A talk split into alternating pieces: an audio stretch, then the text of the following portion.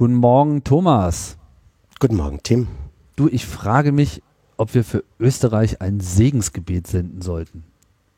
Also es ist natürlich klar, dass wir nicht nur jetzt beten sollten, sondern auch in Zukunft beten sollten.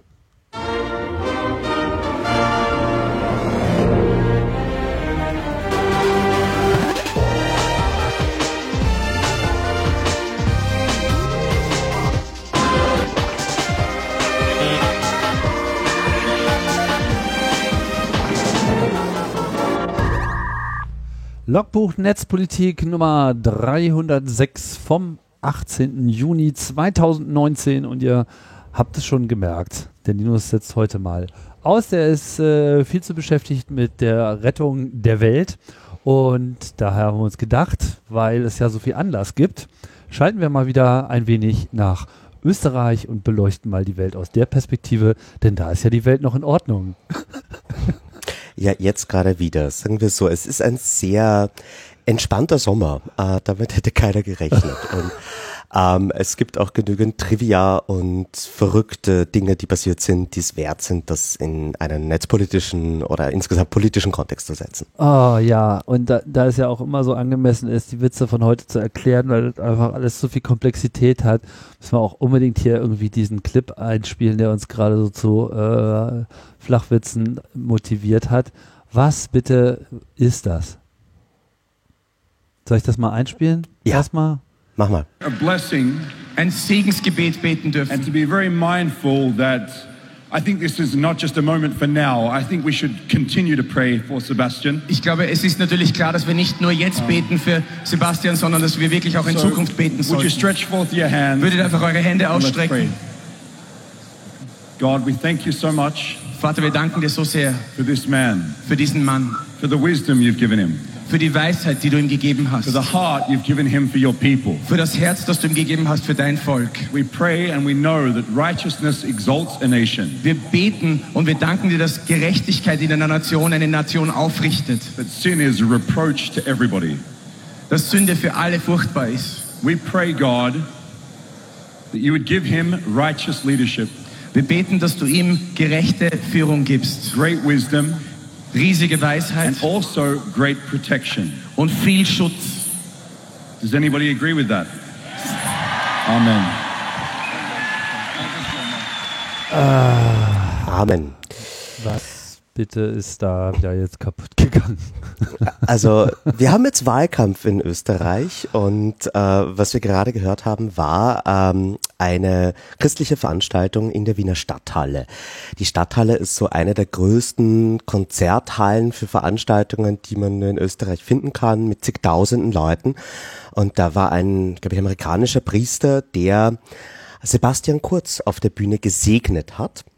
Ähm, äh, mit Live-Übersetzung. Ähm, Sebastian Kurz stand da, äh, ist ziemlich ausdruckslos und äh, ja, also die ÖVP zieht gerade alle Register. Äh, ich würde dann eh gerne, das ist nicht das Einzige, was im Moment an Führerkult in Österreich passiert. Aber das ist jetzt nachdem er schon rausgewählt wurde. Also er ist, er stand da auf der Bühne und war nicht mehr Kanzler oder ist das älter?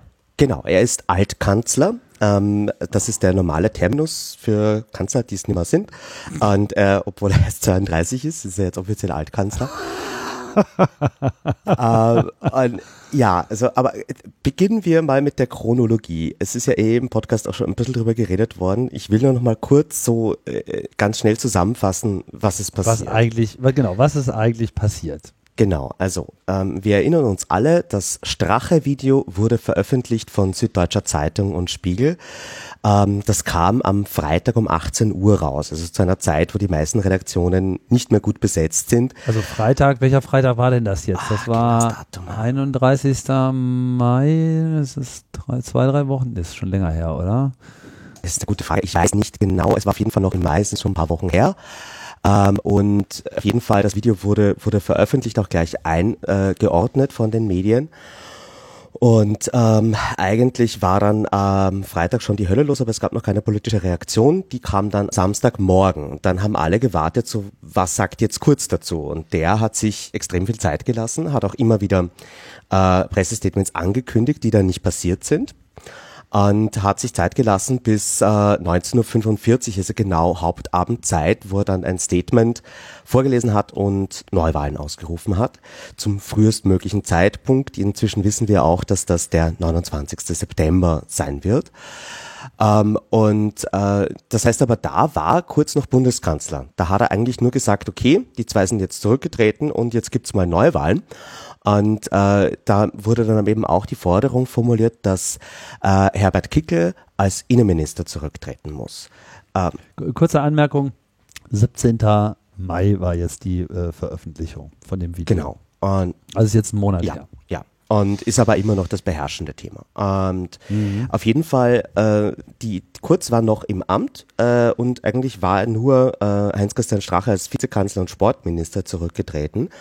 Ähm, Kurz wollte dann aber auch noch Herbert Kickel loswerden, weil mit der guten Begründung, Kickel war zu dem Zeitpunkt, dass dieses Video gedreht wurde, ähm, eben noch Parteiobmann und ähm, also Geschäftsführer der Partei und sozusagen verantwortlich für alle potenziellen Korruptionsfälle und als solcher kann er nicht Chef der Polizei sein, Chef des Innenministeriums sein, was ja in der Aufarbeitung von äh, diesem Fall ganz zentral wäre. Und mhm. ähm, gleichzeitig Herbert Kickl ist auch, äh, das äh, gilt so als das Brain innerhalb der FPÖ, ist der Stratege, war er schon unter Jörg Haider und äh, natürlich wäre eine FPÖ ohne äh, diese Personalie weitaus leichter handelbar für die ÖVP.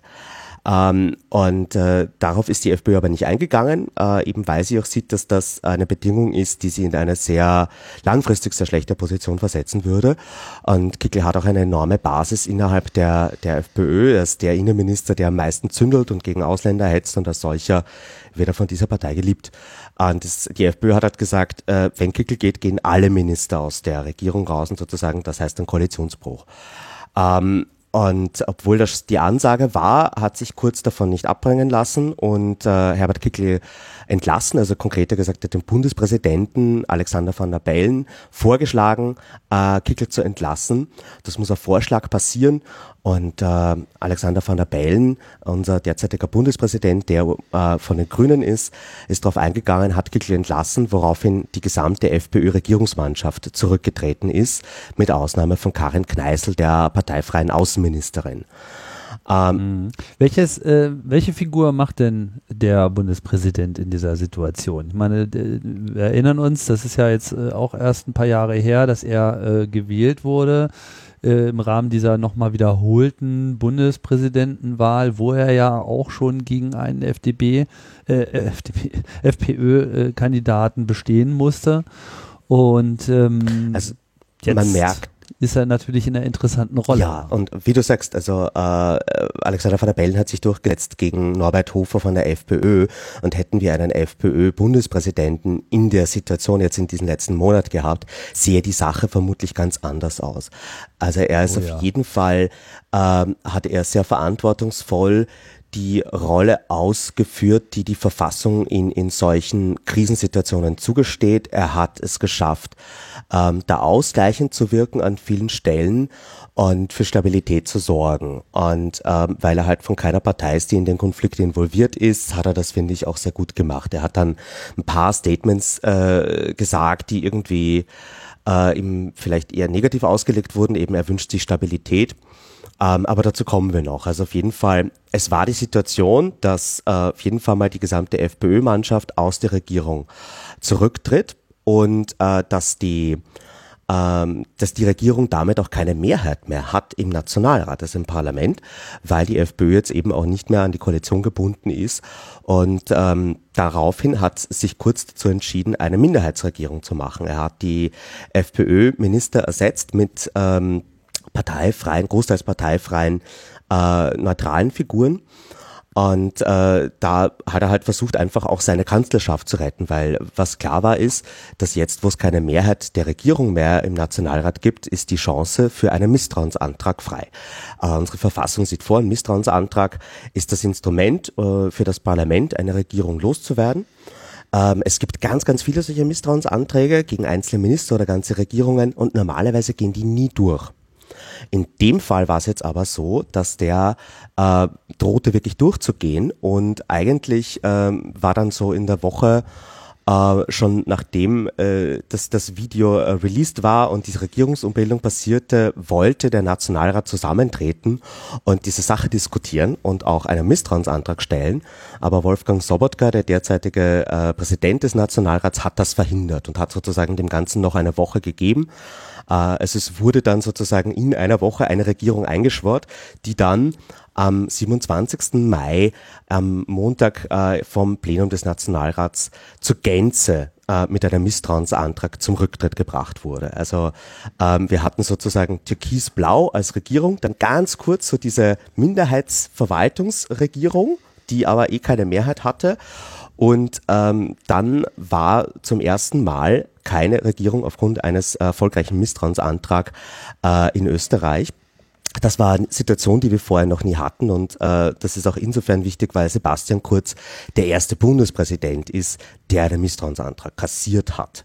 Ähm, und er hat es halt äh, in den zwei, in den letzten zwei Jahren geschafft, zwei Regierungen zu sprengen. Die vorherige rot-schwarze Regierung hat er ja auch ma maßgeblich zu Fall gebracht. Ähm, und äh, das haftet ihm jetzt natürlich auch an, gerade als junger Politiker, der sich immer so als der erfolgreiche Saubermann hinstellt. Ähm, und ja, aber verfassungsrechtlich, was jetzt gar, okay, gar keine Regierung haben, geht auch nicht. Äh, und äh, deswegen hat der Bundespräsident Alexander van der Bellen ähm, äh, hatte sozusagen jetzt die, die Möglichkeit, eine andere Person mit der Regierungsbildung zu beauftragen. Die Verfassung sieht vor, dass äh, jede über 18-jährige Person, die nicht vorbestraft ist und österreichische Staatsbürgerschaft hat, mit der Regierungsbildung beauftragt werden kann.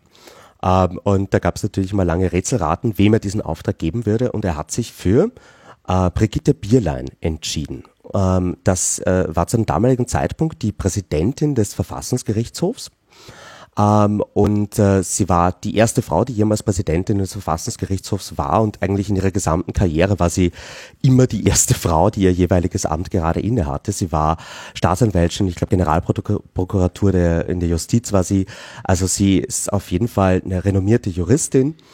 Und ähm, sie hat dann äh, innerhalb kürzester Zeit ein Expertenkabinett zusammengestellt für diese Übergangsregierung, die wir jetzt bis zur ähm, Neuwahl am 29. September 2019 haben oder eben eigentlich dann auch bis die Koalitionsverhandlungen abgeschlossen sind und es eben eine neue stabile Regierung gibt, was vielleicht auch länger dauern kann. Ähm, Zu dem Thema Experten. Also erstmal sind jetzt die Ex ist das Expertenkabinett, was jetzt drin ist, identisch mit dem, was äh, in dieser einen Zwischenhängerwoche äh, drin war? Nee weil auch der Misstrauensantrag nicht nur gegen Sebastian Kurz war, sondern gegen die gesamte Regierung und damit ähm, auch allen diesen Ministerinnen und Ministern das Misstrauen ausgesprochen wurde und die jetzt eben äh, sozusagen ihre Posten räumen mussten. Das sind gänzlich neue Leute, hauptsächlich Menschen aus der Justiz. Ähm, wir haben auch einen Menschen dabei, der bei denselben Wehrsportübungen dabei war wie Heinz-Christian Strache, also auch jemand, der im neonazistischen Umfeld unterwegs ist, der jetzt das Infrastrukturministerium anführt. Also man kann in Österreich keine, scheinbar keine Regierung ohne Nazis machen, das geht irgendwie nicht. Ähm, insgesamt ist das Kabinett aber durchaus äh, ausgeglichen und man, man hat auf jeden Fall das Gefühl, dass die sich ihrer begrenzten Macht bewusst sind, dass sie hauptsächlich zur Verwaltung da sind. Diese Regierung verfügt ja auch über keine Mehrheit im Nationalrat. Also die kann keine Gesetze machen, ohne dass das von einer Mehrheit, die ja in dem Fall jetzt sich sehr frei bilden kann, äh, auch mitgetragen wird. Es gibt keine einzelne Partei oder zwei Parteien, die jetzt einfach Dinge durchdrücken können. Ja, was ist denn mit dieser Karin Kneisel? Das, die Außenministerin, die war ja nicht offiziell FPÖ-Mitglied, aber von der FPÖ quasi für dieses Amt bestimmt. Und man erinnert sich vielleicht, dass es die Dame, äh, die auf ihrer Hochzeit den Putin eingeladen hat, um dann äh, vor ihm dann auch noch herumzuknicksen und da unterwürfige Posen einzunehmen die ist dann sozusagen mit diesem Misstrauensantrag auch final ausgemustert worden. Genau, die ist dann eben auch mit 3. Juni ausgetreten. Äh, Karin Kneißl, ähm, ich kannte die schon viel früher, bevor sie überhaupt Außenministerin wurde, ähm, weil sie, wir haben mal irgendwie, als wir gegen das polizeiliche Staatsschutzgesetz kampanisiert haben, Testimonials eingesammelt von Kabarettisten, von Schriftstellern, äh, von allen möglichen Leuten und sie auch als eine Ostexpertin hat sich auch damals gegen dieses Überwachungsgesetz gestemmt. Also ich war bei bei der mal zu Hause auf ihrer Farm und habe sie äh, mit der Kamera interviewt. Also die ist äh, durchaus äh, von, von manchen ihren Anliegen ähm, würde man sie jetzt nicht unbedingt der FPÖ zuordnen. Ich glaube, bei ihr war es halt einfach Opportunismus. Als Nahostexpertin hat sie gesehen, da gibt es irgendwie ein Opening und es macht für die FPÖ sehr viel Sinn, eine parteifreie Person an dieser Stelle zu nominieren, weil die FPÖ hat das große Problem, dass Israel mit äh, der FPÖ ähm, keine Termine macht, keine, äh, keinerlei Kontakte pflegt und das stört ja, ja. sie schon sehr lange, ähm, weil sie dieses Stigma weghaben wollen und äh, da eine parteifreie Person zu nominieren, war so ein bisschen die Logik hinter ähm, ihrer Ministerinnenschaft. Ähm, und äh, keine Ahnung, was die jetzt macht. Also die wird wahrscheinlich wieder versuchen, in ihren vorherigen Beruf als Expertin zurückzugehen, aber sie ist nicht Teil dieser Expertenregierung. Ähm, und ja, also es ist aber natürlich spannend, weil es gibt einige wichtige Personalfragen jetzt zu klären, auch gerade auf EU-Ebene. Ähm, und da war Österreich ja eine starke Stimme für Manfred Weder, Weber äh, von der ähm, Union in Deutschland als ähm, Kommissionspräsident, als Nachfolger von Juncker. Ähm, und da, diese Stimme ist jetzt äh, weggebrochen oder zumindest um einiges äh, leiser geworden. Nicht die einzige im Übrigen, die weggebrochen ist. hoffe da auch, dass es da bessere Leute gibt. Ja. Und äh, an sich natürlich auch die Frage, wer denn für Österreich äh, in die Kommission gehen wird. Die ist auch noch offen. Ähm, aber unabhängig dessen, ähm, es äh, gab jetzt auch letzte Woche schon eine Nationalratssitzung, wo einige interessante Anträge eingebracht wurden. Wir haben auch einen Antrag eingebracht, um den Bundestrojaner, der in Österreich nächstes Jahr legal werden sollte, noch abzuschaffen. Ähm, und wir haben auch irgendwie drei Parteien dazu gebracht, ihn zu unterstützen. Die FPÖ ist am Ende leider nicht mitgegangen. Ähm, und äh, ja, insgesamt wird es jetzt weiter spannend, weil natürlich im Wahlkampf ohne Regierung der Nationalrat vielleicht auch mal wirklich sachpolitisch Dinge weiterbringt oder eben auch populistisch Dinge macht, die nur für den Wahlkampf gut sind. Das wird man jetzt sehen. Es gibt noch ein paar Sondersitzungen, die die Parteien noch im Petto haben. Ähm, und äh, ich finde es an sich auch spannend und, und gut, wenn eine Regierung nicht äh, einfach über die Parteidinge entscheidet, sondern wenn vielleicht wirklich ähm, das freie Mandat im Nationalrat wieder was zählt und man wirklich mal mit den Abgeordneten reden muss, wofür es dann eigentlich eine Mehrheit gibt und was gute Ideen wären. Vielleicht kommt es dazu ja auch noch. Aber trotzdem gibt es natürlich diese, immer noch diese rechtskonservative Mehrheit, die geht ja nicht weg. Also es ist ja ja, ja. Das Oder ist, denkst du, weil, weil die ÖVP jetzt nicht äh, mit per Koalitionsvertrag äh, an die FPÖ gebunden ist, dass man da noch ein paar äh, bürgerliche Moves durchbringen kann? Ja, es ist ganz spannend, weil eigentlich ähm, war so die, die, der Versuch der Abmachung zwischen ÖVP und FPÖ, dass man jetzt nicht Gesetze, die man in dieser Regierung beschlossen hat, zurücknimmt und sozusagen die eigene Arbeit rückgängig macht. Ähm, und äh, die ÖVP hat dann aber mit diesem, dieser Absicht gebrochen, als sie beim Nichtraucherschutz mitgegangen ist. Mhm. Die vergangene türkisblaue Regierung hat den eigentlich geplanten, das eigentlich geplante Verbot von Zigarettenrauch in der Gastronomie wieder aufgehoben. Ähm, und äh, das war ein Anliegen der FPÖ und die ÖVP ist da eben dann mit anderen Parteien mitgegangen, hat dieses, äh, diesen Raucherschutz beschlossen. Trotzdem also ist das Gequarze im Beisel ist jetzt sozusagen endlich vorbei? Ich würde mich noch nicht hundertprozentig drauf verlassen. Also das war schon einige Male so, oh. dass das hätte fallen sollen und äh, ja, ähm, das dürfte vielen Leuten in Österreich wichtig sein. Auf jeden Fall ist äh, die FÖ aber leider beim Bundestrojaner nicht mitgegangen, sondern weiter äh, treu einer Koalition, die es gar nicht mehr gibt. Ähm, die versuchen sich wahrscheinlich jetzt auch gerade zu finden. Ähm, in den Umfragen sieht man, dass die ÖVP, obwohl jetzt Sebastian Kurz wirklich äh, einiges an Desaster hinterlassen hat, weiterhin äh, sehr weit vorne liegt und eigentlich auch in den Umfragen äh, weit über 30 Prozent. Und äh, die, die, die Wahrscheinlichkeit, dass Sebastian Kurz der nächste Bundeskanzler von Österreich wird, ist zum jetzigen Zeitpunkt immer noch sehr hoch. Ähm, und äh, die SPÖ und die FPÖ liegen ungefähr gleich auf, ähm, so um die 20 Prozent. Dass die Opposition nicht mehr aus diesem Desaster herausschlagen kann, ist äh, bezeichnend. Also die SPÖ liegt ähnlich am Boden wie die SPD in Deutschland. Ähm, das ist sehr traurig. Ähm, die hätten jetzt auf jeden Fall eine Chance, mehr Punkte zu machen, tun sie aber einfach nicht. Äh, die Neos, also die liberale Partei, unsere FDP und die Grünen äh, liegen auch ungefähr gleich auf bei um die 10 Prozent.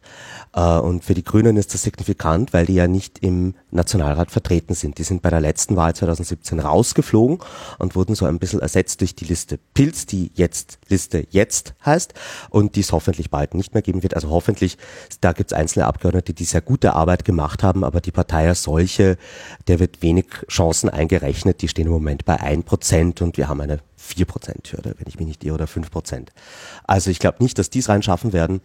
Und äh, die große Frage ist halt, welche Koalitionen gehen sich dabei aus? Sebastian Kurz hat es nicht nur in, innerhalb von zwei Jahren geschafft, zwei Regierungen zu Fall zu bringen, sondern auch die zwei größten anderen Parteien so stark gegen ihn aufzubringen, dass eine mögliche Koalition äh, zumindest schwierig wird. Ähm, natürlich kann sich äh, der, der Machthunger und der Wille an die Tröge der Macht zu kommen sich durchsetzen, so dass die FPÖ es einfach nochmal macht, vielleicht unter anderer Führung. Und auch bei der SPÖ gibt es einen Flügel, der eine äh, Koalition äh, sowohl mit ÖVP wie auch mit FPÖ nicht ausschließt. Ähm, und äh, denkbar wäre aber natürlich auch eine andere Mehrheit, dass äh, Sebastian Kurz mit den Liberalen und oder mit den Grünen in eine Koalition geht, was äh, vielleicht nicht die schlechteste Option für das Land wäre, aus meiner Sicht. Ohne die SPÖ? Ja. Muss sich rechnerisch ausgehen, da muss er auf jeden Fall ein sehr gutes Ergebnis abliefern, aber denkbar wäre es. Äh, die Frage ist natürlich auch, äh, ob äh, Liberale oder Grüne auch für eine Regierungsbeteiligung bereit wären. Aber ich glaube, dass so ein Pragmatismus gut wäre und ähm, die, die SPÖ ist bei lange noch nicht so weit, dass sie sich wieder mit einer klaren Position und Inhalten in eine Regierung mit der ÖVP begeben würde. Die würde einfach wieder gegen die Wand gefahren werden und da wäre keinerlei soziales Profil vorhanden. Ähm, und äh, die FPÖ jetzt nochmal an die Macht zu bringen, ich meine, das war der ursprüngliche Plan. Also ähm, es gibt da vom Falter geleakte Dokumente, das sogenannte Projekt Ballhausplatz der jetzigen oder der vorherigen türkis-blauen Regierung, der sozusagen der Masterplan von Sebastian Kurz. Und da war diese Regierung ganz klar auf eine Dekade ausgelegt. Äh, und äh, davon haben sie jetzt erst sehr wenig umgesetzt. Da ist eigentlich inhaltlich wenig passiert. und auch wenn Kurz das immer darstellt, was er für ein Macher ist, in Wirklichkeit ist da sehr viel PR und Rhetorik dabei ähm, und, und wenig Inhalt. Und vielleicht würde ich eher gerne so über diese PR reden, die wir jetzt im Wahlkampf sehen. Äh, du hast gerade diese Segnung eingespielt.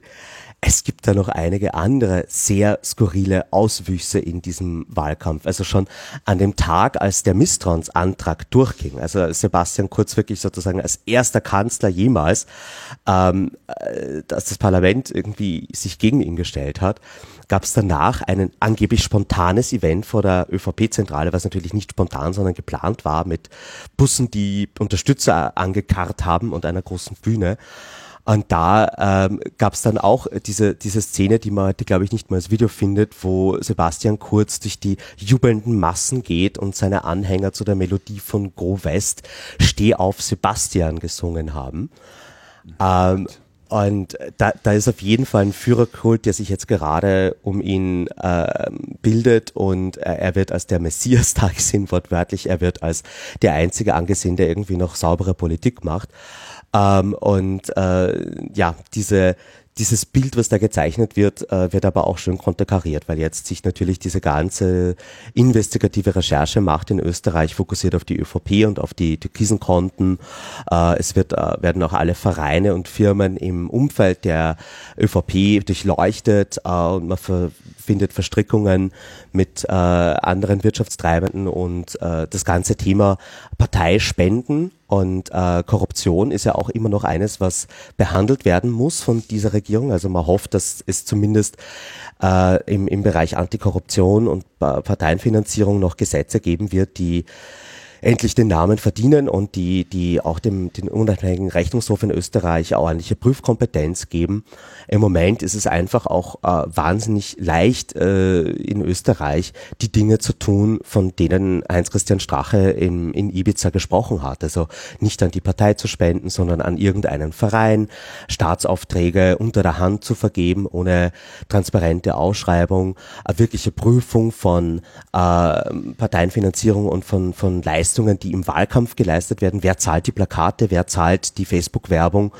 Diese ganzen Sachen sind in Österreich nicht sauber geregelt. Und eigentlich wäre so ein Skandal wie der, den wir gerade haben, der Anlassfall, diese Regeln nachzuschärfen. Es gibt da auch eine Kampagne, die wir verlinken werden vom Forum Informationsfreiheit, die sich genau für solche Nachschärfungen einsetzt und hoffentlich auch noch mehr an Aufmerksamkeit erreicht, weil ich glaube, ähm, wenn wir das jetzt nicht schaffen, schaffen wir es nie in diesem Land.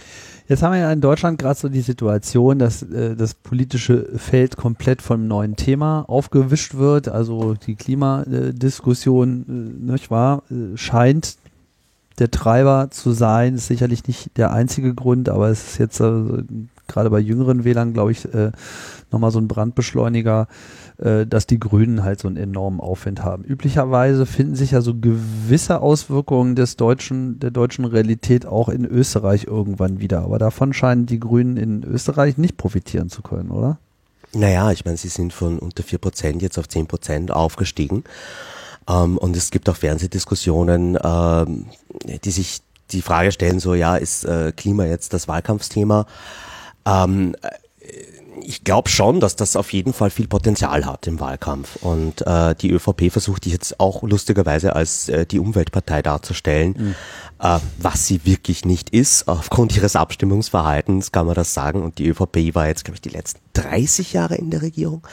Ähm, also die können sich an der Stelle auch nicht verstecken. Und ähm, das, das Thema ist heiß, gerade unter den äh, jungen Wählerinnen. Und man glaubt es kaum, es gibt auch viele junge Menschen, die Sebastian Kurz wählen. Und ähm, da, da versucht man natürlich äh, in der PR auf das einzusteigen. Aber ob das wirklich auch durchgesetzt wird, daran habe ich starke Zweifel, ähm, weil die Industrieinteressen äh, einfach überwiegen und die einzigen, die das glaubhaft vertreten können, meiner Meinung nach, sind die Grünen.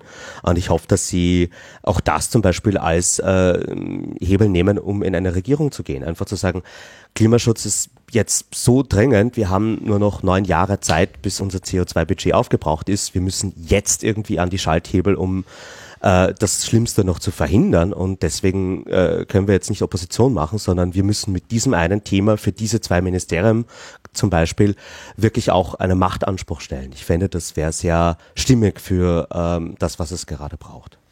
Also wenn ich mir dann äh, diese Wahlumfragen hier anschaue, die haben wir auch äh, verlinkt, zumindest hier die, die auf neuwahl.com äh, verlinkt sind, das ist ja schon bemerkenswert. Also man hat ja so den Eindruck, dass die FPÖ jetzt unter diesem Skandal nahezu überhaupt nicht groß leidet.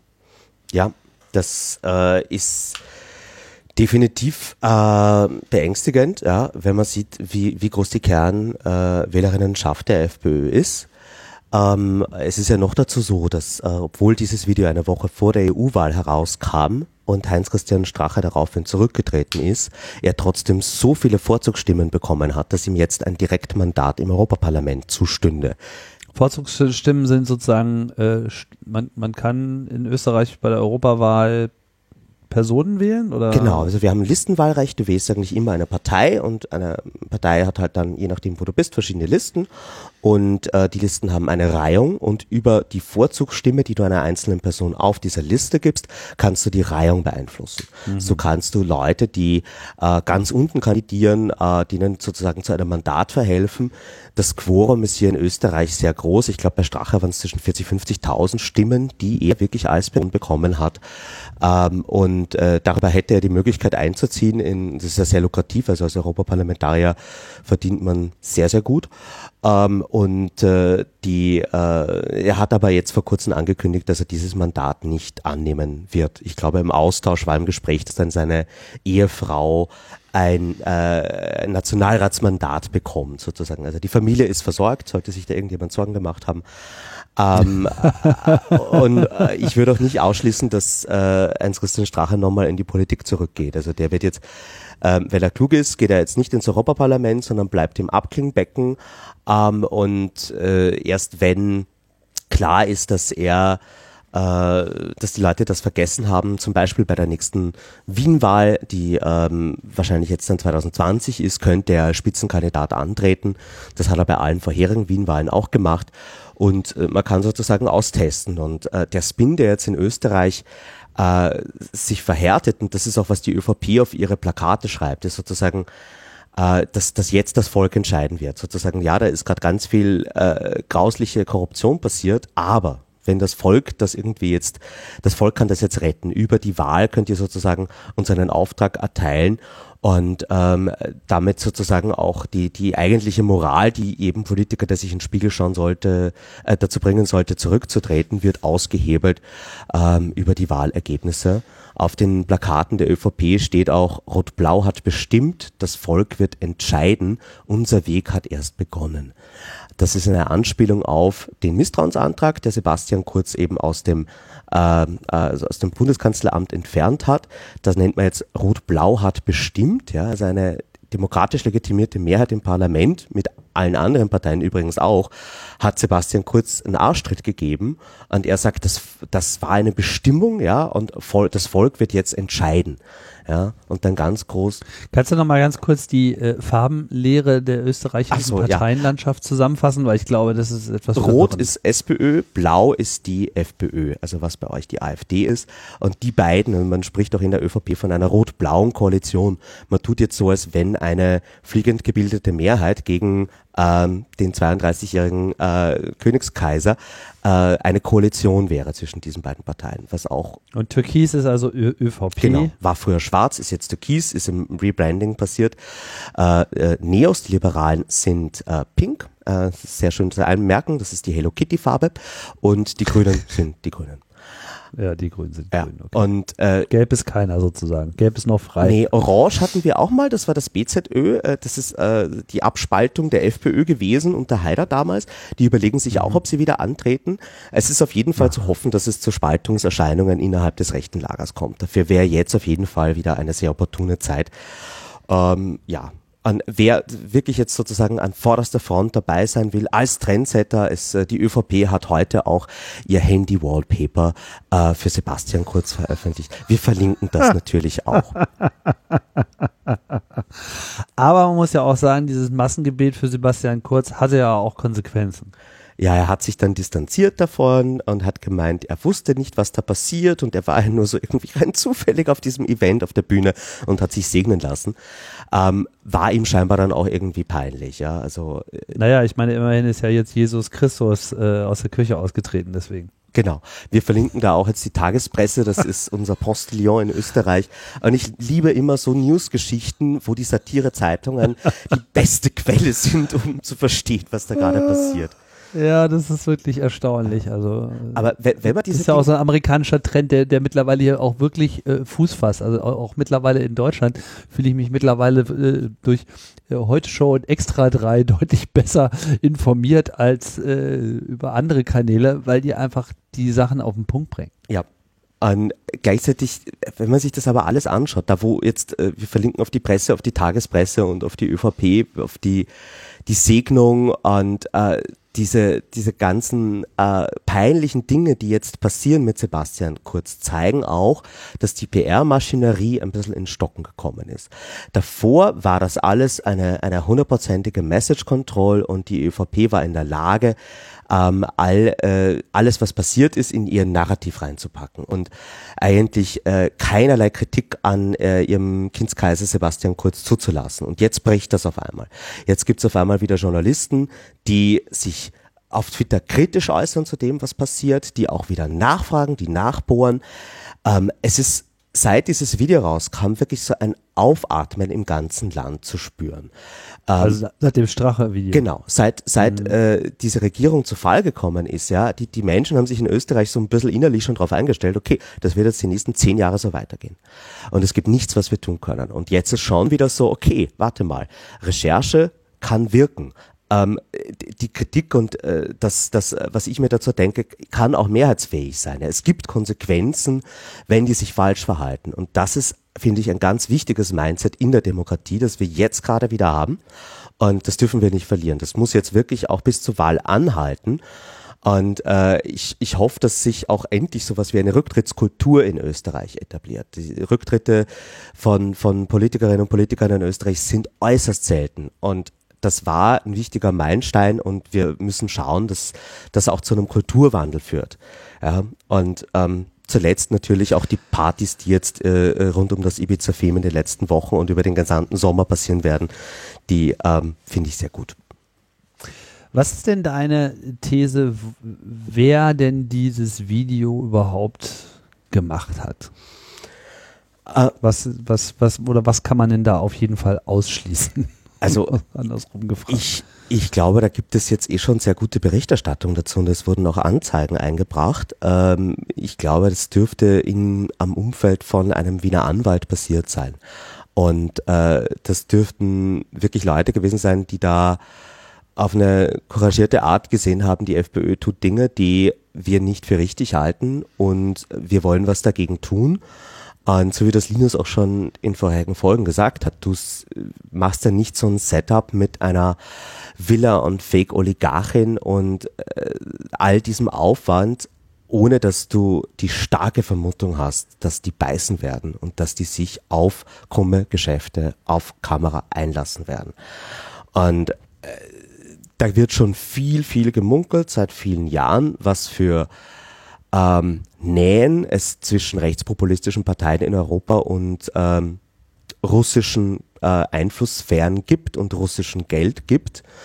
Und äh, diese, diese Vermutungen, äh, die hört man in vielen Ländern, auch rund um Salvini, um Le Pen, um Wilders.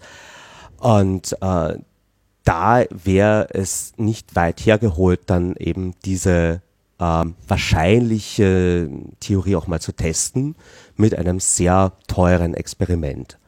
Ja, und äh, ich glaube auch, dass die Menschen, die das hier gemacht haben, auch wenn die Aufnahmen höchstwahrscheinlich äh, illegal passiert sind, weil wir haben keinen One-Party-Consent äh, in Österreich.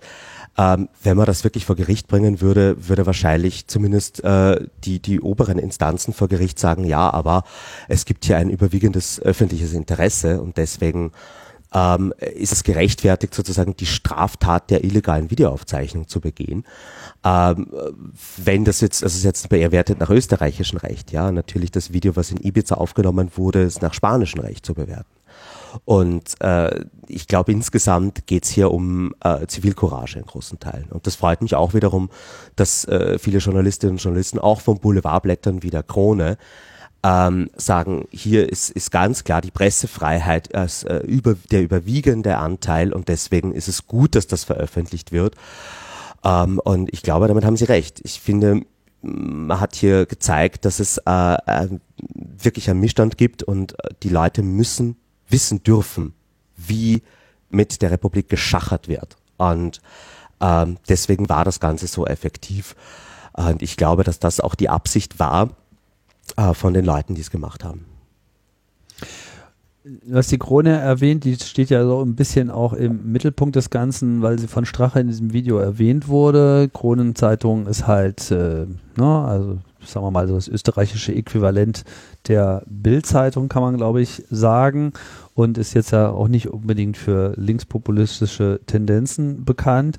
Ähm, jetzt sind die ja dann quasi ich weiß gar nicht, wie das so rüberkam, aber so ein bisschen ne, diese Unterstellung, man könne jetzt von außen äh, irgendwelche Russen reinholen, die kaufen die dann und dann haben wir das unter Kontrolle. Das hat denen ja auch überhaupt nicht in Kram ja. gepasst. Also die, die Kronenzeitung, ähm, das komplett recht, das ist unsere österreichische Bild, nur dass der Marktanteil, den die Kronenzeitung hat, noch um einiges größer ist als der der Bild.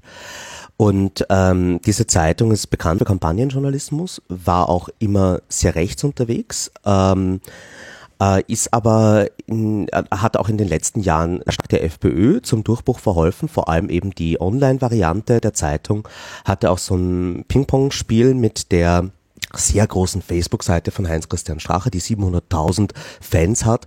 Und man hat dann sozusagen gerade die Artikel geschrieben, die wahrscheinlicherweise von Strache geteilt werden so dass die Facebook-Nutzer von ihm auf die Kronenzeitung kommen, dort wiederum für Werbeeinnahmen äh, führen und das war so ein Ping-Pong-Spiel, wo sich jetzt auch der Chefredakteur davon distanziert hat. Und äh, nachdem die Kronenzeitung hier wirklich so als Spielball dargestellt wurde und dazu muss man verstehen, dass die Kronenzeitung immer schon irgendwie die unabhängige Kronenzeitung heißt, seitdem sie irgendwie nach ähm, dem Fall des Naziregimes neu gegründet wurde.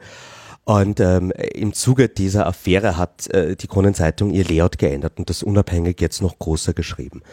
Weil denen geht es natürlich schon auch um ihre Glaubwürdigkeit das perfide ist so ein bisschen, dass diese Verschwörungstheorie, die ja hier in dem Strache-Video verbreitet wurde, von wegen, da werden jetzt irgendwelche Anteile gekauft und dann bestimmt man über die Kronenzeitung, die wurde ja im Nachhinein wahr gemacht, dadurch, dass der Investor René Benko ähm, Anteile der Kronenzeitung gekauft hat. Und äh, da war auch schon irgendwie die Gefahr von politischer Einflussnahme, die aber eher im ÖVP-Umfeld war. Und diese Gefahr ist immer noch nicht gebannt, weil die Eigentumsverhältnisse haben sich verschoben. Die Sensibilität innerhalb der Redaktion ist aber hoffentlich so weit gestiegen, dass es diese Tendenzen, die Zeitung für Kampagnen zu instrumentalisieren, schwieriger haben werden, wirklich auch durchzukommen oder zumindest von anderen Medien kritischer begleitet werden. Aber die Medienlandschaft ist, ist äh, berechtigterweise einer der, der Talking Points, über die man da auch reden wird müssen. In Österreich ist es so, dass ähm, Parteien und, und auch Regierungen massiv investieren und inserieren in Zeitungen und dass das auch direkten Einfluss hat, wie gönnerisch über die jeweilige Partei oder das Ministerium berichtet wird. Und äh, das, obwohl wir eh in Österreich eine sehr, sehr hohe Presseförderung haben. Gut, dann sind wir ja nach wie vor noch Logbuch Netzpolitik. Was hat denn das Ganze jetzt für Implikationen auf den netzpolitischen Bereich? Welche Gelegenheiten ergeben sich hier? Du hast ja schon angedeutet, dass ihr da Dinge versucht. Was lässt sich überhaupt für eine Bilanz ziehen? Ja, ähm, es ist schon viel passiert. Äh, ich erinnere daran, dass diese Regierung in ihrem Regierungsprogramm schon irgendwie ganz viel Netzpolitik drinnen hatte. Äh, hauptsächlich schlecht, aber auch ein paar gute Sachen.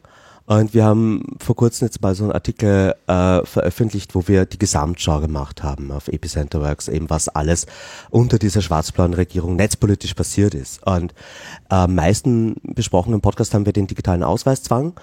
Ähm, also das Gesetz für Sorgfalt und Verantwortung im Netz, das jetzt ja auch in Deutschland diskutiert wurde, eben eine Klarnamenspflicht einzuführen.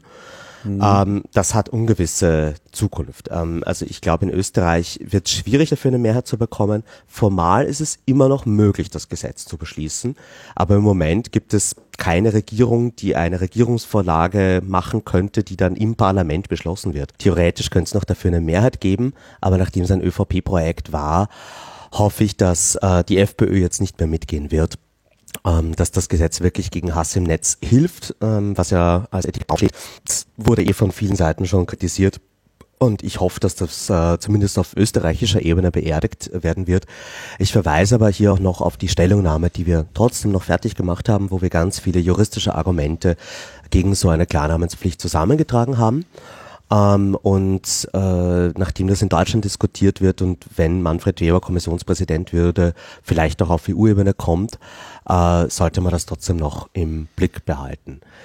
Ähm, was sonst noch äh, vielleicht nicht kommen wird, ist ein Gesetz zur Digitalsteuer. Das wäre an sich nicht schlechtes, aber ähm, da ist leider eine Vorratsdatenspeicherung mit inkludiert in diese Digitalsteuer, nämlich nicht nur von IP-Adressen, sondern auch von Location-Daten ähm, auch eines der Gesetze, die im Mai noch fertig konsultiert wurden und jetzt aber aufgrund der Regierungskrise wahrscheinlich hintüberfallen. Es gibt aber leider ein paar Gesetze, die es geschafft haben, beschlossen zu werden. Die sind vor allem eben netzpolitisch im, im Sozialbereich. Also es gibt ein Sozialhilfe-Grundsatzgesetz und äh, Sozialhilfe-Statistikgesetz. Da werden äh, vor allem Daten von äh, Sozialhilfeempfängerinnen ähm, gesammelt und zwar in einer sehr zentralisierten Art und Weise. Und ähm, es würde auch mal schön als ARIA-Paragraph bezeichnet, weil wenn man zum Beispiel Arbeitslose beantragt in Österreich, muss man dann die Staatsbürgerschaft äh, der Eltern angeben, wofür es formal überhaupt keinen Grund gibt.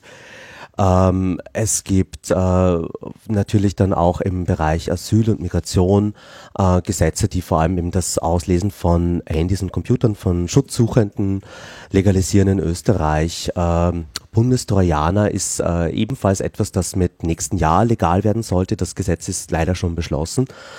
Ähm, da äh, hoffen wir aber eben vielleicht entweder aufs Parlament, dass das noch zurückgenommen wird, wenn die FPÖ sich äh, mal aufwacht. Und es gibt auch eine Verhandlung beim Verfassungsgerichtshof äh, gegen den Bundestrojaner.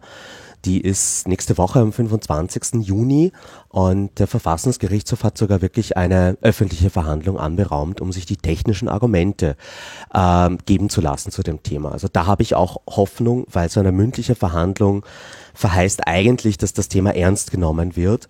Und nachdem das ja in Österreich auch massiv diskutiert wurde, auch weil wir die ganze Zeit Kampagne dazu machen, habe ich große Hoffnungen, dass die Richterinnen und Richter sich da vielleicht noch umstimmen lassen. Und äh, das ist ja auch wirklich die, die überhaupt mal die Legalisierung von einem Staatstrojaner in Österreich. Das heißt, wenn wir es schaffen, mhm. dieses Gesetz wegzubekommen, dann gäbe es einfach gar keine rechtliche Grundlage für irgendeine Form von staatlichen Hacking. Ähm, wir haben ein Wehrrechtsänderungsgesetz durchgegangen, das mehr Überwachungsbefugnisse fürs Militär vorsieht, auch äh, so ein bisschen Bundesheer im Inneren. Ähm, wir haben äh, noch viel mehr Überwachungsmaßnahmen, Überwachungspaket gehabt, wie zum Beispiel die Erfassung von allen Kennzeichen auf Österreichs Straßen, die Vernetzung von Überwachungskameras im Innenministerium in Echtzeit, wo dann jetzt auch in der Folge schon Gesichtserkennung eingesetzt werden soll. Ähm, auf EU-Ebene haben wir die Datenschutzgrundverordnung ganz äh, schlecht umgesetzt. Wir haben uns gegen die E-Privacy-Verordnung eingesetzt in unserer Ratspräsidentschaft. Ähm, es wird erlaubt, dass, dass in Gesundheitsdaten Rasterfahndung gemacht wird, also dass man anhand von meiner Medikation oder meiner Arztbesuche jetzt schaut, ob ich vielleicht ein ähm, E-Card-Schwindler bin, also irgendwelche Sozialleistungen mir erschleiche. Ähm, wir haben es verhindert, dass eine neue Form der Vorratsdatenspeicherung im ähm, Telekommunikationsgesetz kommt. Äh, da bin ich stolz drauf. Und äh, ja, Bildungsdokumentation war auch noch so ein Thema. Also dass äh, wirklich von vier Jahre alten Kindern bis zum Abschluss von Schulbildung und Universität genau aufgezeichnet wird, wie mein Betragen war, welche Leistungen ich gehabt habe und eben auch mit Mitwirkung äh, der äh, Kinder. Also dass du wirklich so in der Schule einen Fragebogen bekommst, wie viele Bücher habt ihr denn zu Hause?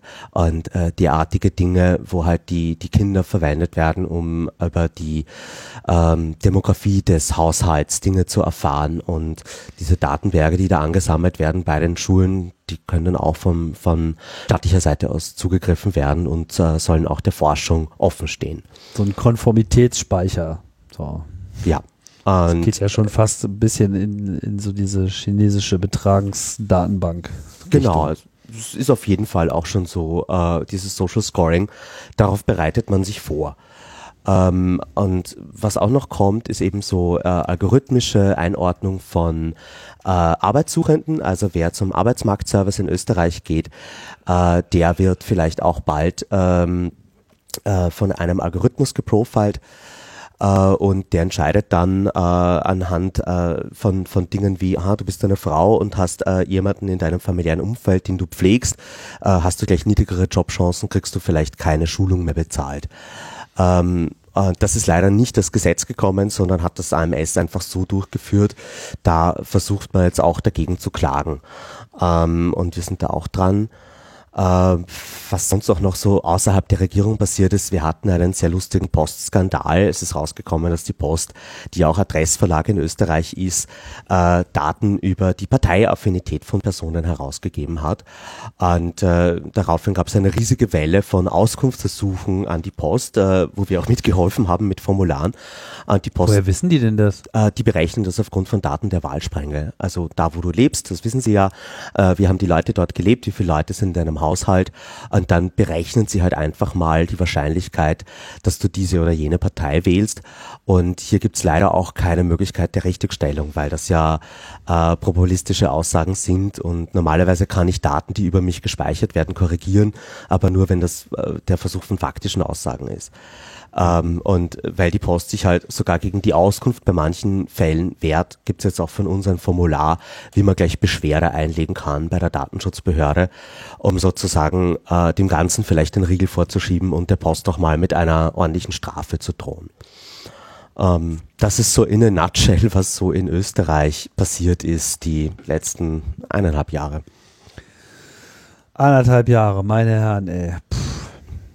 Na gut, also man kann ja in gewisser Hinsicht etwas froh sein, dass, ähm, dass das zumindest jetzt erstmal in Stocken geraten ist. Ja, das ist. Und vielleicht führt es ja auch mal zur Besinnung, auch wenn ich da die Hoffnung noch nicht so ganz entwickelt habe. Ähm, ich bin Berufsoptimist und, und ich finde irgendwie, das, das Letzte, was sie uns nehmen können, ist die Hoffnung. Und äh, gerade solche äh, Tage wie, wie das letzte Monat, also das äh, hilft mir auch wieder so ein bisschen Kraft zu schöpfen und zu sagen, ja doch, es ist was anderes möglich. Und äh, gerade jetzt auch diese Expertinnenregierung und die freien Mehrheiten, da kann sich schon noch was tun. Und, und es ist jetzt wenigstens der ursprüngliche Plan in Stocken gekommen. Und es liegt halt jetzt an der Opposition. Die Parteien, also es ist äh, sicher ein guter Zeitpunkt, an die Politik zu gehen für viele Leute, weil vielleicht ist jetzt der Moment, wo, wo sich viele Leute auch denken, doch eine andere Form von Politik wäre möglich. Schauen wir doch mal in die äh, nahe Zukunft, jenseits von äh, nur Österreich. Netzneutralität ist ja so äh, dein Lieblingsthema eigentlich der letzten Jahre gewesen und ist es sicherlich auch immer noch. Du hast auch auf der letzten Republika einen Vortrag gehalten dazu.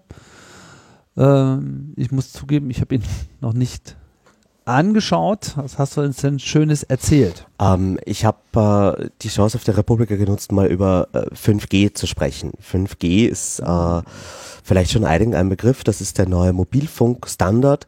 Äh, nach 3G, 4G kommt jetzt 5G. Die Frequenzauktion ist in Deutschland auch schon über die Bühne gegangen. Ich glaube 6,7 Milliarden hat das eingebracht und es gibt einen enormen Hype eigentlich weltweit rund um das Thema Netzzentrale, äh, rund um das Thema 5G und Netzneutralität und vor allem werden die als Gegensatz verstanden. Also man hört wirklich in vielen Teilen der Welt, dass 5G und Netzneutralität gar nicht zusammenzubringen sind und dass mit 5G aber alle unsere Probleme äh, gelöst werden, riesiges Wirtschaftswachstum, superschnelle Netze überall auch am Land. Und äh, diesen diesem Hype wollte ich ein paar Fakten entgegensetzen mit meinem Talk und habe halt einfach mal dargestellt, so dass äh, wenn wir so auf kleinere Wellenlängen gehen, wie das bei 5G vorgesehen ist, dann ähm, werden die Funkzellen kleiner. Dann werden auf einmal äh, Mauern, Glasscheiben und auch schon irgendwie Regenwolken äh, zum Hindernis und äh, Regentropfen und Nebel zum Hindernis für diese Wellen. Äh, und das heißt, ich brauche ein viel feinmaschigeres äh, Mobilfunknetz und viel mehr Glasfaser, als im Moment vorhanden ist. Äh, vor allem, wenn man 5G in die Fläche bringen will. Ähm, also das bezieht sich natürlich nur auf die neuen Frequenzen, die jetzt genutzt werden sollen. Also die höheren Frequenzen, die erfordern das ja in gewisser Hinsicht. Also höhere Frequenz heißt ja immer auch mehr Datenübertragung möglich, aber eben auch automatisch nicht so viel Reichweite und eben höhere Wahrscheinlichkeit an solchen Hindernissen hängen zu bleiben. Ne? Während so die klassischen GSM-Frequenzen ja noch so unter dem Gigahertz lagen und eben die Möglichkeit hatten, sich sowohl weit über die Felder ausbreiten zu können, als eben auch mehr oder weniger problemlos durch Häuserwände äh, durchzugehen. Aber man will natürlich nun die höheren Datenraten haben. Man braucht braucht sowieso kleinere Zellen, einfach damit man mehr äh, Punkte hat, wo man dann eben ins Festnetz einsteigen kann, um dann diese Daten auch übertragen zu können, anstatt das alle nur alle zehn Kilometer irgendwo zu bündeln. Äh, 5G ist ja einerseits eben Nutzung neuer Frequenzen, aber auch alter Frequenzen mit dem neuen Protokoll, in dem ja neue Rahmenbedingungen eben allein durch das Protokoll geschaffen. Genau. Und diese Rahmenbedingungen sind auch so ein bisschen das, was als Widerspruch zur Netzneutralität dargestellt wird. Ähm, ich gehe in dem Talk auch über die äh, Technik Network Slicing ein. Äh, Network Slicing ist ähm, äh, mehr oder weniger Quality of Service wirklich ganz tief unten auf dem Radio Access Layer. Also äh, das erlaubt eigentlich viel genauer zu unterscheiden, wie gut oder schlecht einzelne Datenpakete äh, übertragen werden und äh, wirklich auch so das Netz in einzelne Slices, in einzelne Schichten oder Segmente aufzuspalten, die dann auch logisch getrennt sind und zum Beispiel besonders Bandbreiten optimiert sind, besonders energieeffizient, besonders wenig Latenz haben, derartige Dinge. Und ähm, wir sehen das wird wahrscheinlich vor allem benutzt werden, um jetzt erstmal das Telefonienetz sozusagen, was ja selber auch IP-basiert dann äh, ist, aber sozusagen nochmal abzugrenzen äh, von anderen Datenübertragungen, um da eben die entsprechende Qualitätssicherung auch zu ermöglichen. Das ist ja auch total äh, sinnvoll und sicherlich wird auch irgend so ein Internet of Things und Notruflayer an der Stelle äh, realisiert werden damit. Gibt es da noch andere Anwendung, die ich jetzt gerade nicht ja, sehe. Ja, du hast ja schon gesagt, Internet of Things ist so eines der Dinge, wo man sich Gedanken machen sollte, weil Im Moment kannst du halt, wenn du so ein Gerät kaufst, äh, hast du einen universellen Stromstecker, äh, damit das Power hat und du hast einen universellen Netzzugang, wenn du ein WLAN zu Hause hast. Und am zweiteren soll halt gerüttelt werden, dass du vielleicht dann das äh, T-Mobile IoT, äh, die IoT-SIM-Karte brauchst, damit das Ding sich überhaupt ans Netz verbinden kann. Und das ist mhm. die Form von vertikaler Integration, über die äh, 5G sich dann rentieren soll für die Mobilfunker. Und da gibt's dann natürlich schon massive Netzneutralitätsprobleme. Äh, das sind wir in dem Themenfeld von Spezialdiensten, über die wir in Europa sehr viel geredet haben. Kann man machen, muss aber dann eben den Anforderungen des Gesetzes genügen. Und ähm, leider ist halt, in Teilen hat die Industrie bei 5G die Dinge, die sie politisch nicht durchgebracht haben, einfach in den technischen Standard reingeschrieben. Und äh, das ist insofern für Europa relevant, weil wir jetzt gerade die erste Weltregion sind, die versucht, 5G und Netzneutralität auf den Nenner zu bringen. In den USA gibt es keine Netzneutralität mehr. Der wird auch wieder massiv gedrosselt. In Kanada schaut man sich irgendwie 5G noch erst an und ist noch nicht dabei, wirklich große Würfe zu machen. Die haben ja Netzneutralität in Kanada. In Indien ist es ähnlich. Äh, und in Südkorea hat man das dortige Netzneutralitätsgesetz gerade zurückgenommen als Vorbereitung für den 5G-Rollout. Und Europa ist gerade die einzige Region, die beides hat, 5G und Netzneutralität. Und deswegen ist die laufende Reform der Netzneutralitätsregeln auch so wichtig, weil wir hier vielleicht wirklich einen globalen Standard setzen. Ähm, deswegen war ich auch kürzlich, jetzt Ende Mai, in Brüssel auf einem Stakeholder-Workshop von BEREC, dem Dachverband der Telekom-Regulierungsbehörden, in dem auch die BNetzA drinnen sitzt. Uh, und da gibt's auch ein schönes Video, wer sich das anschauen will. Uh, es ist aber fünf Stunden lang und mehr oder weniger uh, me versus the telecom industry of this continent, wo wir halt fünf Stunden lang gestritten haben über alle möglichen Themenfelder. Und ähm, da wurde halt auch viel auf, auf Fachebene diskutiert, aber man sieht auch schön, dass die Telekom-Industrie äh, hier eigentlich alleine ist und außer ihnen niemand diese Vision von einem 5G-Netz so richtig teilt. Und äh, die Reform, die auf EU-Ebene passiert, ist jetzt noch auf Arbeitsebene. Also jetzt sind sozusagen die Expertinnen und Experten in allen Regulierungsbehörden am Zug. Und äh, Ende des Sommers wird das dann auf Chefebene eskaliert und ein, es wird eine öffentliche Konsultation über die neuen Regeln geben. Oktober, November und dann wirklich final wissen wir, wie es ausschaut im März 2020, wenn die Reform abgeschlossen ist. Und wir haben uns jetzt auch schon mit äh, sechs anderen NGOs mit äh, Oral Testimony und Written Testimony zu Wort gemeldet. Und ich bin nächste Woche auch in Riga, wo die Debatte weitergehen wird, wieder auf einem Berg-Event. Also das ist, das ist so auf EU-Ebene was passiert. Und in Deutschland ist das Thema auch ähm, weiterhin aktiv. Äh, wir können schon verlautbaren, das ist ziemlich sicher, die Deutsche Telekom wird nächste Woche äh, ihr Stream-On-Produkt erweitern. Also es wird. Warte mal kurz, ich habe noch eine, eine, eine Frage. Ähm, diese ganzen Events, sind die per se öffentlich oder bist du da eingeladen? Äh, teils, teils. Also ähm, wenn man wenn man mitbekommt, dass die sind, kommt man da mit einer einfachen E-Mail rein. Man muss sich nur rechtzeitig anmelden und äh, wenn man den Kalender von Berek auf berek.europa.eu sich regelmäßig anschaut oder ein Alert abonniert hat, so wie ich, dann kriegt man einfach mit, was da passiert. Und ähm, dann gibt's natürlich auch noch andere Wege, weil die gewisse Organisationen eingeladen werden, auch Stellungnahmen abzugeben und da gehören wir inzwischen dazu. Aber wer sich nur interessiert, kann äh, entweder den Livestream schauen oder äh, vor Ort hinkommen. Ja. Das mit den Reisen nach Brüssel äh, zahlt halt alles irgendwie Epicenter Works, mein Arbeitgeber. Ähm, aber äh, an sich ist auch eine interessierte Öffentlichkeit dort sehr willkommen. So, was mit der Telekom und Stream On? Ja, äh, wir erinnern uns, die äh, Telekom hat ja dieses Stream On Produkt, äh, was sie auch ganz äh, groß bewirbt, auch mit Justin Bieber. Darüber kann man ähm, eben ohne Datenvolumen zu verbrauchen, unbegrenzt Musik streamen oder Video streamen. Und wenn man die teuren Hybrid Un unbegrenzt Justin Bieber streamen. Genau, sozusagen. wer will das schon? Ähm, äh, die, die, die, dieses Produkt ist eine wandelnde Netzneutralitätsverletzung, weil, weil darin wird auch gedrosselt. Äh, wer dort Videos schauen will, kriegt das nur in SD-Qualität, außer man hat die teuren Hybridprodukte. Dann kriegt man es auch ungedrosselt in HD. Und ähm, ja, die, diese, diese Netzneutralitätsverletzung ist äh, seit zwei Jahren auf dem Markt und es hat sich immer noch nichts getan. Und jetzt wird sie eben auch ausgeweitet. Jetzt soll es auch einen Social und einen Chat Pass geben. Das heißt, man kann dann auch ähm, weiß nicht, Facebook nutzen, WhatsApp nutzen. Äh, dafür zahlt man laut den Verlautbarungen 5 Euro im Monat und dann ist das äh, sozusagen aus dem normalen Datenvolumen ausgenommen, eben gezero-rated. Ähm, und Indische Verhältnisse. Ja, in Indien wäre das alles verboten. Die haben ein super Netzneutralitätsgesetz dort. Das ist eher so wie in Lateinamerika ah. oder wie in Afrika, wo dann halt irgendwie WhatsApp ganz groß auf der Werbung draufsteht und damit die Leute ja keine anderen Messenger verwenden als die von Facebook. Ähm, mhm. Und ja, dass dieses Produkt jetzt weiter ausgeweitet wird, finde ich äh, desaströs. Ähm, wir haben erst im Jänner eine Studie ver, äh, rausgegeben, wo wir mal eine Vollerhebung von allen Zero-Rating-Produkten gemacht haben. Es gibt ja jetzt schon 186 solcher Produkte in ganz Europa und es werden einfach nur noch mehr weil die Regulierungsbehörden ihren Job nicht machen.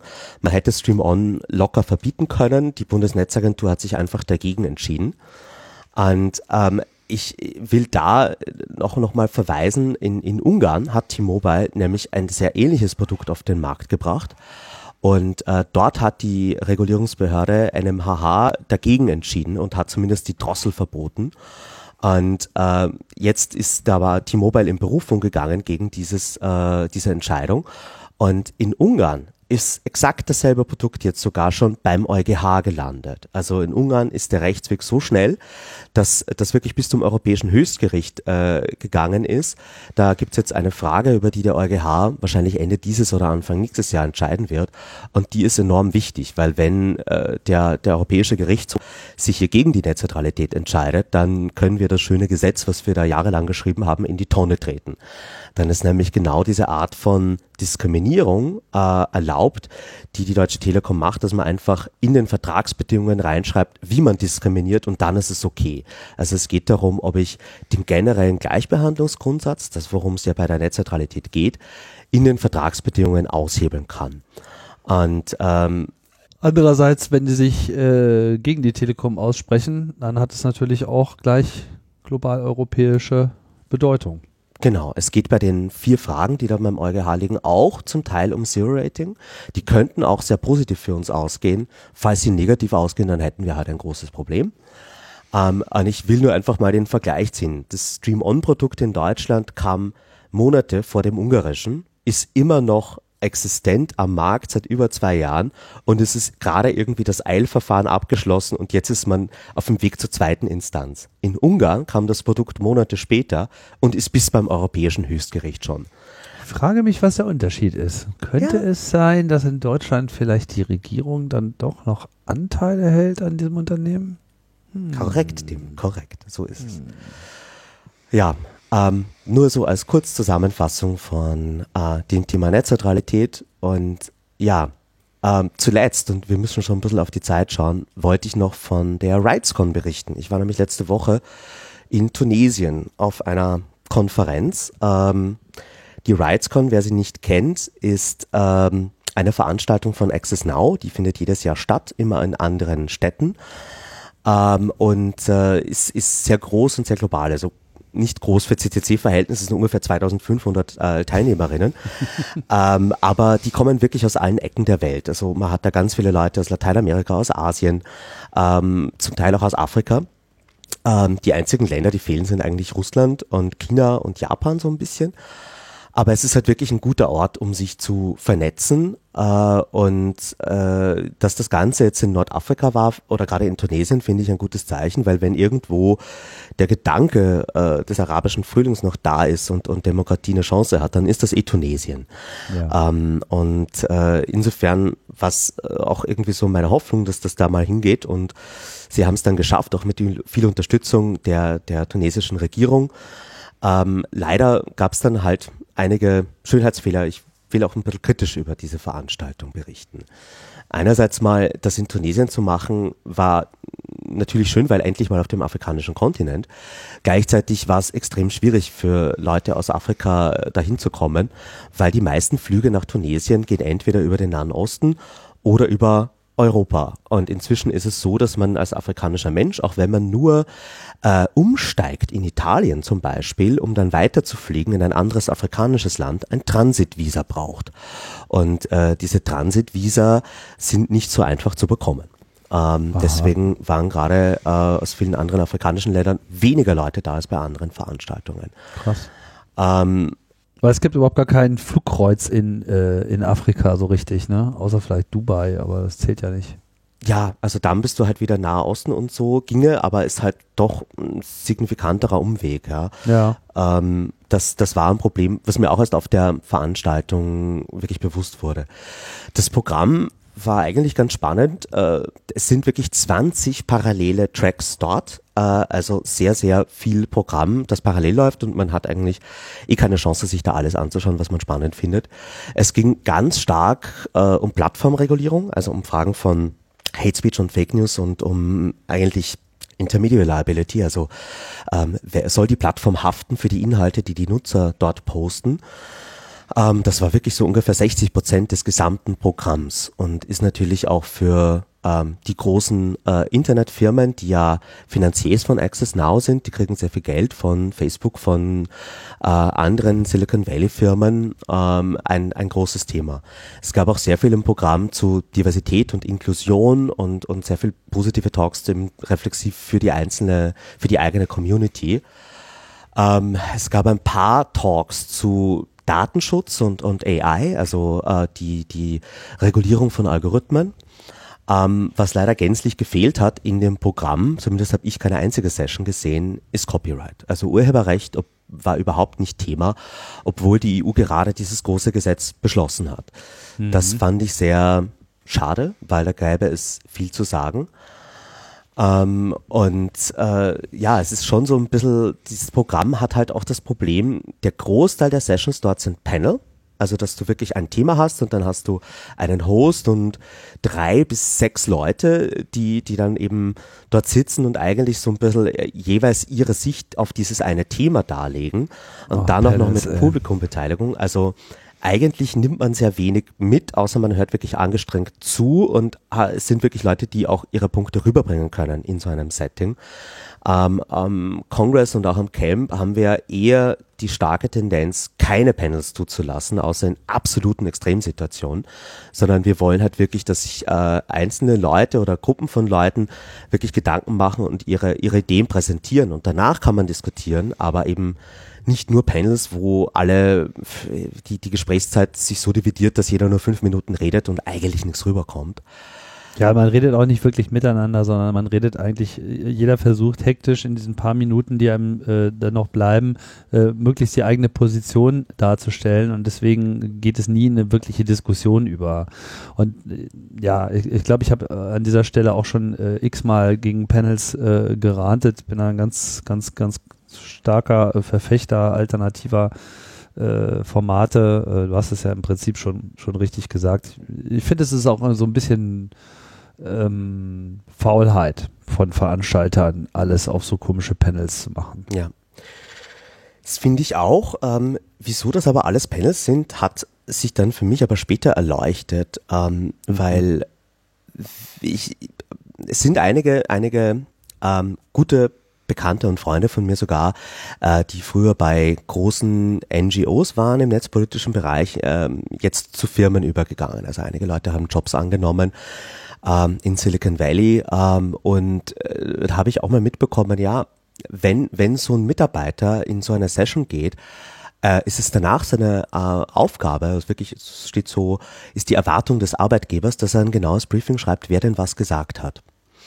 Also äh, gerade dieses Session-Format eignet sich natürlich besonders gut, wenn du als ähm, Firma wie Facebook oder als staatliche Entität ein Gefühl dafür bekommen willst, wo denn die Debatte gerade ist global, dass du äh, möglichst allen irgendwie die Chance gibst, äh, mal was preiszugeben über ihre Position und das dann zwar nicht aufnimmst, aber brav äh, niederschreiben lässt, um da halt einfach Information Gathering zu machen und dein Bild zu komplettieren darüber, wie die netzpolitische NGO-Szene zu diesen Themen steht.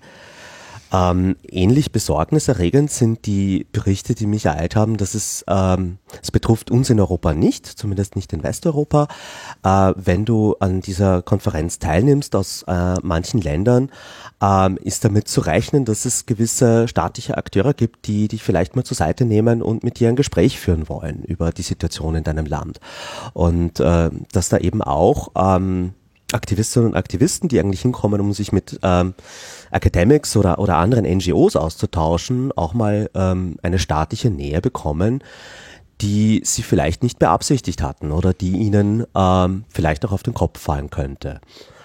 Ähm, insgesamt äh, Access Now ist eine globale Organisation, die aber durchaus ein, eine stark amerikanische Perspektive auf viele Themen hat.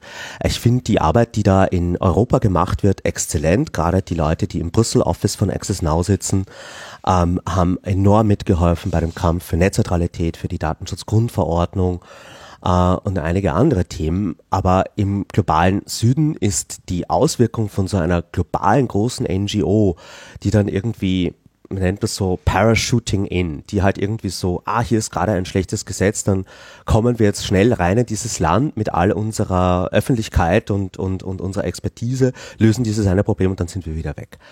Ähm, und das ist natürlich dann für die Leute, die lokal diese Arbeit vielleicht schon seit vielen Jahren machen und die mühsam versuchen, sich da auch äh, eine Struktur aufzubauen, äh, nicht immer positiv, wie hier gearbeitet wird.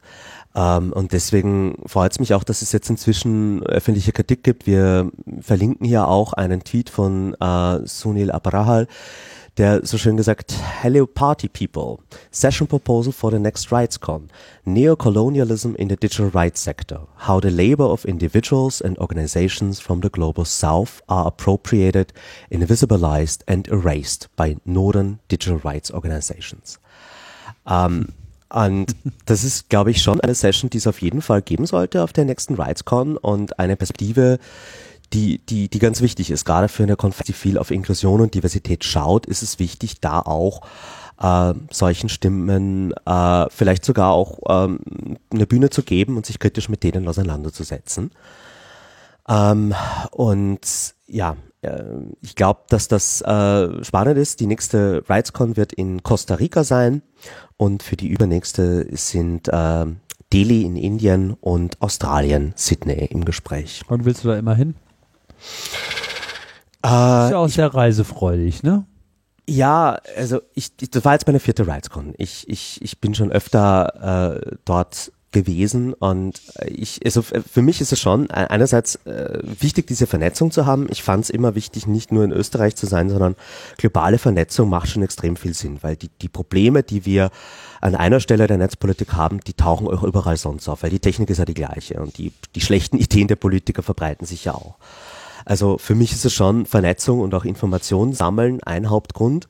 Inzwischen ist es aber auch, muss ich ehrlich zugestehen, äh, die Suche nach, nach Funding-Möglichkeiten dort, weil du hast auf diesen Konferenzen sehr viele der großen Funder wie äh, Ford, äh, Open Society Foundation, Media Democracy Foundation und äh, obwohl wir den Großteil unseres Budgets von äh, Spenden bekommen, hauptsächlich für nationale Arbeit, ist es wichtig, dort präsent zu sein und dort auch Talks zu halten, damit du überhaupt gesehen wirst. Ähm, ich kenne, glaube ich, keinen einzigen Funder, der zum CCC Congress oder zum Camp kommt. Äh, auch auf der Republika sind die eher selten. Also wenn du an diese internationalen Töpfe ran willst, musst du fast präsent sein. Und nachdem mein Gesamtbudget für die Netzneutralitätsreform in Europa exakt 0 Euro beträgt, obwohl wir eigentlich die einzige Organisation sind, die aktiv an dem Thema arbeitet, muss ich da einfach vor Ort sein. Und ähm, deswegen ist es so ein bisschen ein Double Bound und äh, vielleicht äh, bin ich jetzt auch hier gerade ein bisschen offener, als ich das sonst wäre, weil ich finde trotzdem, es ist wichtig, dass man diese Dinge offen anspricht und kritisiert weil gerade in Deutschland sieht man eine andere Art von Netzpolitik, ähm, die, die ich in anderen Ländern leider oft vermisse. Tja, andere Länder, andere Sitten. Super, Thomas, das war eine äh, schöne Zusammenfassung des österreichischen Dilemmas und ja, der kommenden Herausforderungen äh, in Europa. Es wird sicherlich ganz spannend sein zu sehen, wie sich jetzt das Rollout des neuen Europaparlaments so angeht, was da, wer da Parlamentspräsident wird, wer Kommissionspräsident wird, das ist ja noch total offen. Also ist vollkommen unklar. Neue äh, Stärkung des liberalen Bereichs und der Grünen. Keiner weiß genau, äh, was so der nächste Kuhhandel im Personalkarussell da sein wird. Von daher lässt sich auch noch sehr schwer abschätzen, wohin die Reise geht, denke ich, ne, in, äh, in Europa. Auf jeden Fall. Also ich glaube nicht, dass da irgendwer sich, äh, oder ich traue mich auf jeden Fall keine Prognosen abzugeben. Ähm, aber das, das, das wird ein, ein heißer Sommer, auch wenn sich gerade so anfühlt, dass wir nirgends Regierungen haben, die noch irgendwas tun, also zumindest in Österreich und Europa. Ähm, es werden gerade Weichen gestellt und äh, die, die, die europäische Landschaft wird noch viel wichtiger in den nächsten Jahren, wenn wir uns über E-Commerce-Reformen, Plattformregulierung streiten werden. Ähm, und äh, wir sind lang über den Punkt hinaus, wo die Politiker das Internet nicht verstanden haben. Sie haben eine klare Vorstellung von dem, was passieren soll. Und wir sollten uns dringend mit unserer Vorstellung da auch in die Debatte einbringen. Ach, war das noch schön, als Sie nicht wussten, worüber Sie reden. Ja, da hatten wir auch viel bessere Witze irgendwie. die gehen uns schon nicht aus. Thomas, du musst los. Ähm, wir machen jetzt hier den Deckel drauf. Vielen Dank. Dank und, dir. Ja. Oh, oh und äh, ich und? muss noch danken. Das habe ich jetzt ganz vergessen. Ja, dank mal. Äh, ja, äh, meine, meine, meine ähm, äh, Amazon-Wunschliste hat über Jahre nicht funktioniert und jetzt zum ersten Mal habe ich die repariert, weil sich äh, Hörer beschwert haben, dass sie mir nicht schenken dürfen. und äh, jetzt kann man mir theoretisch was schenken, wenn man das will und deswegen äh, kann ich mich jetzt auch schon bedanken und zwar bei Richard und bei C. Äh. Yao. Ja, genau. Sehr schön. Genau, die ist dann auch äh, verlinkt bei uns auf der Webseite, da wo auch die tollen Shownotes sind, so mit all den äh, schicken Links etc. pp. Ihr wisst schon, Logbuch netzpolitik.de. Ja, und das war's dann für heute. Ähm, wir sagen einfach Tschüss. Ciao, ciao.